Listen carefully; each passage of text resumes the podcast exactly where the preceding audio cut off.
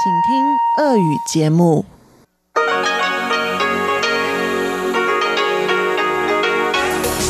эфире Международное радио Тайваня. В эфире русская служба Международного радио Тайваня. Здравствуйте, уважаемые друзья! Из нашей студии в Тайбе вас приветствует Мария Ли, и мы начинаем нашу ежедневную программу передач из Китайской Республики. Нашу получасовую программу, которая транслируется на частоте 5900 кГц с 17 до 17.30 UTC, откроет информационный выпуск и продолжит рубрики «Панорама культурной жизни» с Анной Бабковой и «Учим китайский» с Лилей У. А если вы слушаете нашу часовую программу на частоте 9590 кГц с 14 до 15 UTC или же на нашем сайте ru.rti.org.tw, вы также сможете услышать рубрику «Нота классики», которую сегодня снова для вас проведу. Я, и, наверное, уже в последний раз. И почтовый ящик «Повтор воскресного выпуска» со Светланой Меренковой. Итак, мы начинаем выпуск новостей вторника, 10 декабря.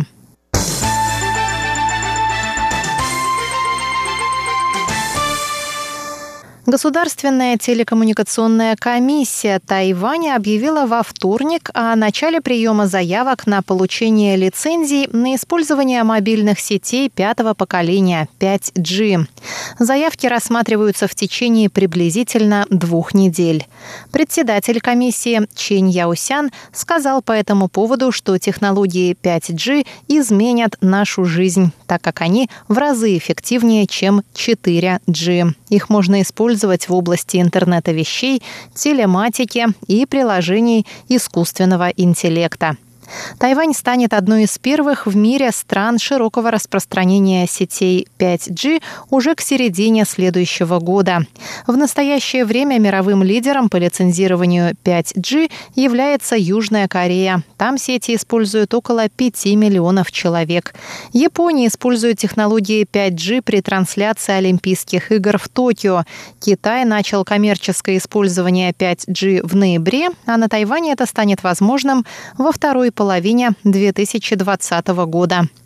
Чень добавил, что его ведомство будет мониторить безопасность сетей 5G. Для получения лицензии необходимо представить план по предотвращению угрозы безопасности, который компаниям придется выполнять во избежание штрафов и прочих карательных мер. Германия поддерживает принцип одного Китая, но намерена расширять связи с Тайванем, заявила в понедельник директор Департамента Министерства иностранных дел Германии по делам Азиатско-Тихоокеанского региона Петра Зигмунд на парламентских слушаниях. Таким образом, представитель Министерства иностранных дел отвергла петицию об установлении Германии дипломатических отношений с Китайской республикой на Тайване. Петра Зигмунд напомнила законодателям, что Германия и Китайская Народная Республика установили дипломатические отношения в 1972 году и, придерживаясь принципа одного Китая, Германия исключает возможность установления дипломатических связей с Тайванем. Ранее в парламент поступила петиция, инициированная Майклом Кройцбергом и призывающая власти Германии к установлению дипломатических связей с Тайванем. Петиция собрала более 50 тысяч голосов, что обязывает правительство Германии к ее официальному рассмотрению. В понедельник парламентский комитет провел слушания, в которых приняли участие представители Министерства иностранных дел. Теперь комитету предстоит принять решение об отправке петиции на обсуждение парламентской сессии. Петра Зигмунд, между тем, добавила, что Германия и Тайвань разделяют общие ценности, такие как демократия и свобода, назвав страны партнерами по ценностям. Она сказала, что Германия ценит частые обмены с Тайванем в области экономики, культуры и образования и планирует расширять контакты и сотрудничество.